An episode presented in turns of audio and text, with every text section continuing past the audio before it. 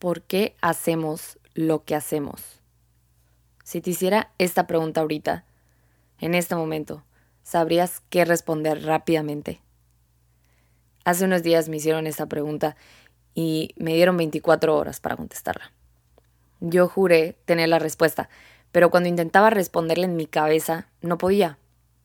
Y en realidad tenía como la idea, porque a lo largo de mi vida, que bueno, ni tan larga, pero bueno, lo que he vivido, me he puesto como metas a corto, mediano y largo plazo.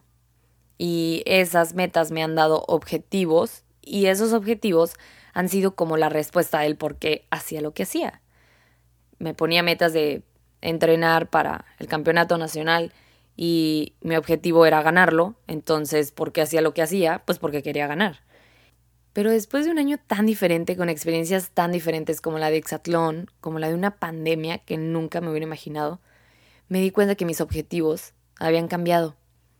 Y aunque estaba segura de ello, seguía como teniendo dudas pero las dudas desaparecieron en el momento en el que dije mi por qué en voz alta y en frente de personas. Porque de verdad, escuchar mi voz y decir el por qué hago lo que hago en este momento iluminó mi camino. Y fue un momento tan emotivo para mí que no podía dejar de llorar. Y para la gente que me conoce, no soy una persona que llora muy seguido. Y este episodio va a ser diferente, pero muy especial porque te quiero compartir mi respuesta. Quiero conocernos. Y si no me conoces y escuchaste los episodios anteriores, a lo mejor te preguntaste, ¿y tú quién eres? ¿Qué hiciste? ¿Qué haces? ¿Por qué me estás diciendo esto? Y no solo voy a hablar de mí, a lo mejor te vas a sentir identificado o identificado con ciertas cosas, pero al final quiero que tú también respondas la pregunta del por qué haces lo que haces.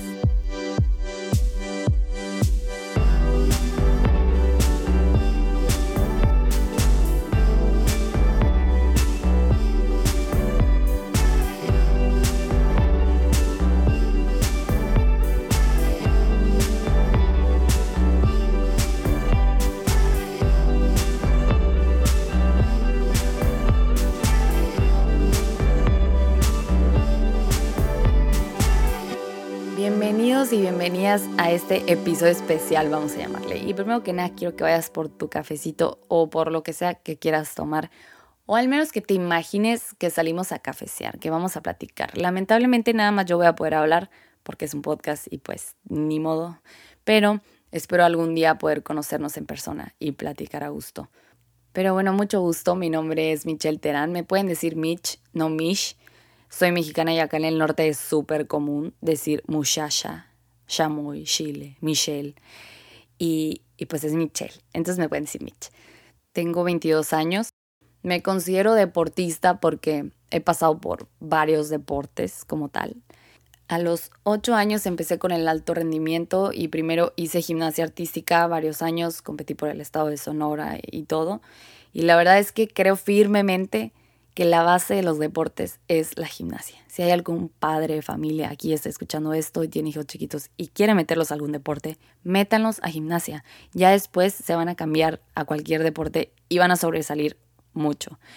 Pero bueno, me salí y me dijeron de que, hey, métete a clavados, ya haces marometas, ahora nomás cae el agua. Pues claro que no, me dio mucho miedo tirarme el décimo piso y me salí. Cuando llegué a ese momento me salí me cambié atletismo, no me gustaba correr en aquel entonces, ahorita ya me gusta y también me salí. Entonces me quedé como que en un punto donde ya no sabía a qué entrar, ya no sabía qué deporte hacer, pero era como una obligación. Mi papá siempre me dijo, sí o sí, tú vas a hacer deporte. Y en ese momento yo pensaba como que, ya déjame, déjame vivir, de que he dedicado mucho tiempo al alto rendimiento, quiero ser una persona normal. Pero ahorita la verdad es que es lo que más le agradezco, que me haya obligado en ese entonces a hacer deporte porque el deporte me ha llevado a donde estoy, a estar aquí. Y bueno, mi papá y mi hermano eran ciclistas, entonces fue como un, bueno, métete a ciclismo en lo que encuentras qué es lo que quieres. Y estaba muy padre porque ya íbamos a poder ir como todos juntos a las competencias. Mi mamá siempre iba conmigo a mis competencias y mi papá se iba con mi hermano, entonces ya llegó el punto en donde, bueno, nos juntamos todos. Y estuvo muy padre, me gustó la experiencia y como ya les conté, el primer año me fue súper, súper mal. Ya después me di cuenta que era lo mío porque me fue muy bien. Y me quedé ahí, al grado que me dediqué 100% al ciclismo en la prepa. Me fui a vivir a Monterrey y durante dos años yo desayuné con mi cené ciclismo. Iba a la escuela nada más los viernes, entre semana entrenaba mañana y tarde, los fines de semana era cuando más horas entrenábamos corridas, más mis amigos fundistas, un saludo. Yo, yo era velocista, entonces no tenía por qué hacer tantos kilómetros, pero aún así ahí los estaba yo siempre apoyando. Y la verdad es que ha sido una de las mejores experiencias que he vivido porque aprendí mucho.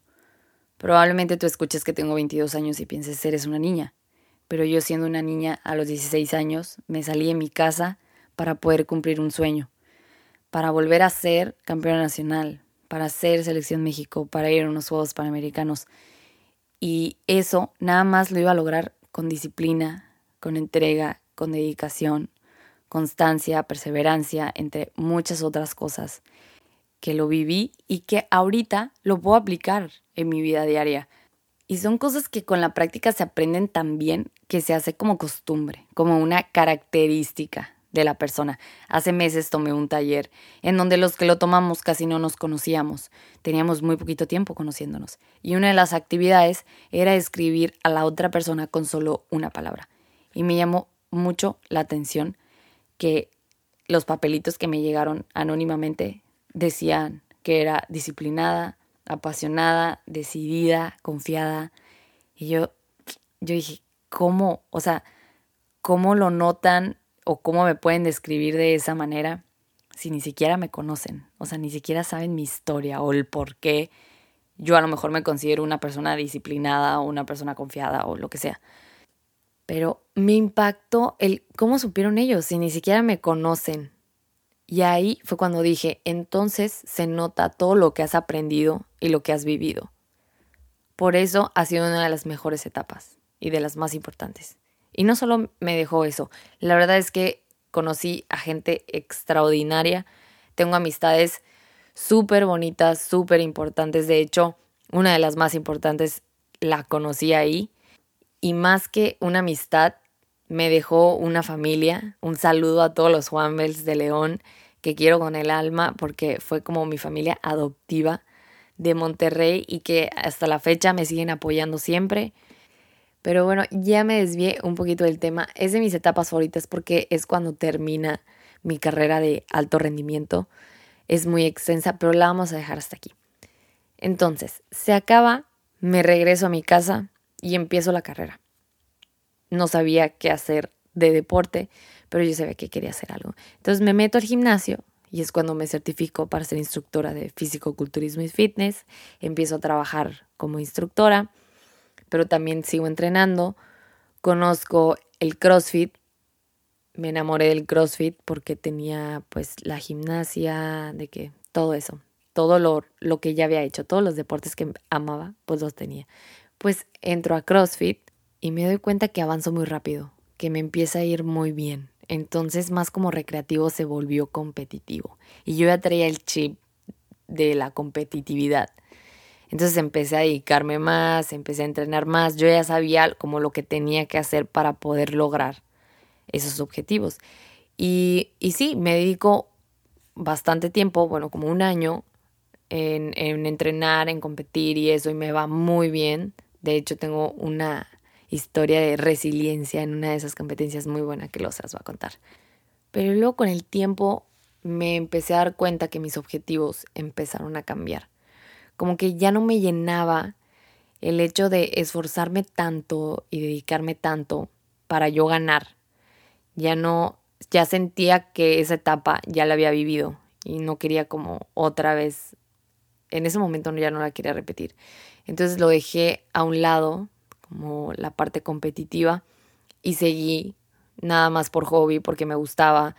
Y, y, la verdad es que gracias a eso tuve la oportunidad entonces de ir a Exatlón porque yo seguía pues entrenando y haciendo algo. Y entonces inicia una nueva etapa.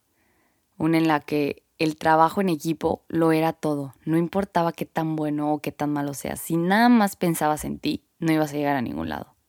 Y ahí fue cuando oficialmente mis objetivos cambiaron, porque me di cuenta que yo no iba a lograr nada sin ellos y ellos no iban a poder lograr algo si yo no aportaba. Y oigan, así es la vida, es un constante intercambio de cosas y no hablo de nada más material, sino de servicios, de sentimientos, de lo que sea. Una escuela no va a ser una escuela si no hay alumnos. Un influencer no va a ser influencer si nadie lo sigue. O sea, es como que todos necesitamos de todos para crecer. Y no es contradictorio a lo que dije de que para empezar a cambiar está en ti o que depende de ti, porque también dije que hasta cierto punto necesitamos a los demás. Necesitamos esa ayuda externa. Y aquí es cuando entra la motivación. Porque la motivación empieza por ti. Hay una vieja frase que dice que la motivación es una puerta que solo se abre desde adentro. Entonces no hay que confundir motivación con estímulo, porque desde el exterior pueden estimularnos, o sea, nos pueden dar fuerza, nos pueden inspirar, nos pueden animar, pero la motivación es un estímulo interno y el estímulo es la motivación externa. La diferencia de estos dos es el punto en el que parte. Uno viene de adentro y uno viene de afuera. Pero ambos tienen la misma intención. Y cuando entendí esto, supe lo que tenía que hacer. Si durante todo ese tiempo que me dediqué a mí, a ponerme siempre por delante, estuve trabajando mucho la motivación interna porque yo decidí salir fuera de mi casa, yo decido levantarme temprano, yo decido caminar los domingos 10 kilómetros. ¿Qué pasaría si ahora yo fuera el estímulo? Poder ser la motivación externa que inspire, que anime. Y de verdad que por algo pasan las cosas. Después de que tuve esta idea, justo cuando me eliminaron de Exatlón, llegué a mi casa y a los días me invitaron a un estudio de mercado para un nuevo estudio de indoor cycling. Cuando me enteré del proyecto, me encantó la idea y preguntaron que si alguien quería ser como coach. Yo me ofrecí y dejé mis datos y todo para que se comunicaran conmigo. Pasaron los días y no me hablaban. Yo estaba muy concentrada como en la escuela porque acaba de llegar, tenía que alinearme y todo. Y y dejé que pasaran los días, no me hablaban. Me habla un muy buen amigo mío y me hace como una pequeña introducción que yo no, en ese momento yo no lo relacioné porque estaba súper ocupada. Pero me dijo algo así como, oye, una amiga va a poner un estudio y así, pero como no me dio más, yo nunca lo relacioné. Hasta que un día paso por el lugar y veo una carpa enorme que dice próximamente estudio de indoor cycling. Y yo, ¿cómo? ya van a abrir y yo quiero ser coach, ¿por qué no me han hablado? ¿Quién es el dueño o la dueña? Y bueno, total, un día estoy en Instagram y veo unas historias de que están entrenando para ser, se veía que estaban entrenando como para ser coaches. Entonces veo que tengo en amigos en común mi amigo que me había dicho que me había invitado y en ese momento como que todo se me iluminó. Le hablo y le digo, oye, oye, ¿no hablabas de un estudio de indoor cycling la vez que me dijiste que no sé qué? Y me dijo, todo ese tiempo te estuve diciendo y no me pelaste. Y yo, ¿cómo? O sea, y aparte yo ya seguía en Instagram a la dueña. Todo ese tiempo lo tuve en mis manos y no lo había visto. Y, y de verdad que muchas, cuántas veces nos han pasado esas cosas, que tenemos todo enfrente y aún así no lo vemos. Total, me contacto con ella, me entrevista, me acepta, empezamos a entrenar y empecé a conocer lo que realmente era el indoor cycling.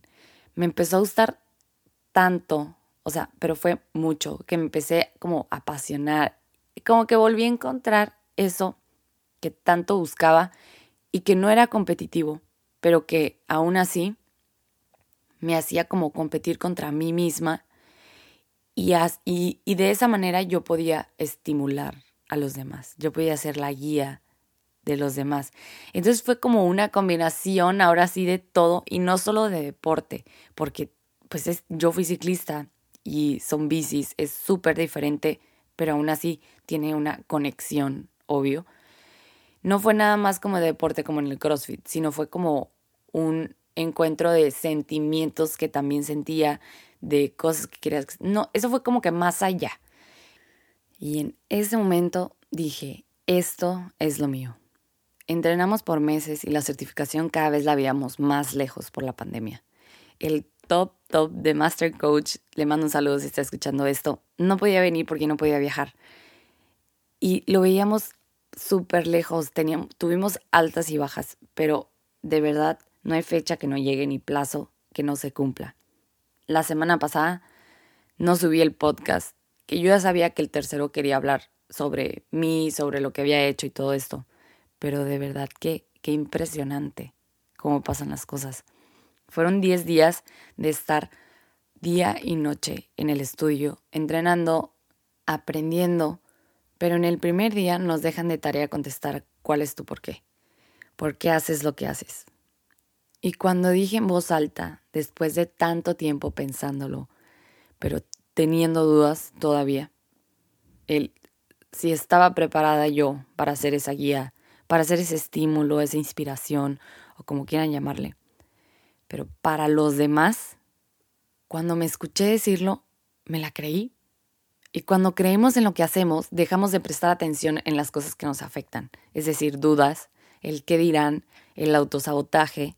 No podemos ser fieles a nosotros mismos si no sabemos qué queremos y por qué lo queremos. Y en este momento yo estoy segura del por qué hago lo que hago. Y no saben la alegría, porque ahorita no solamente soy coach de las personas que van al estudio, me hicieron head coach. Es decir, también soy la guía para los coaches que ya están certificados. Y no porque sea la mejor, simplemente porque estoy segura de lo que hago. Porque sé que ellos me pueden ayudar a mí y que yo los puedo ayudar. Y así juntos podemos ser mejores. Y ok, ese es mi trabajo. Pero aquí ahorita en este podcast hago exactamente lo mismo. Nadie me está pagando por hacerlo. Es más, yo tengo que pagar. Y aún así, sigo leyendo, sigo aprendiendo para poderles compartir conocimientos que nos van a ayudar a ser mejores. Yo ya tengo un propósito. Y el propósito significa lo que me pongo por delante. Una vida con propósito es una vida en donde se entiende la razón por la cual haces lo que haces. ¿Cuál es tu propósito? ¿Qué te motiva diariamente en lo que haces? Si tienes claridad de tu propósito, tienes motivación. Y la persona motivada hace más que su obligación. Tiene la obligación como un punto de partida, pero no como llegada. Quien tiene un motivo que lo impulse puede lograr lo que sea. Y recuerda que si lo crees, lo creas. Te mando un abrazo virtual y que tengas o hayas tenido un muy bonito día.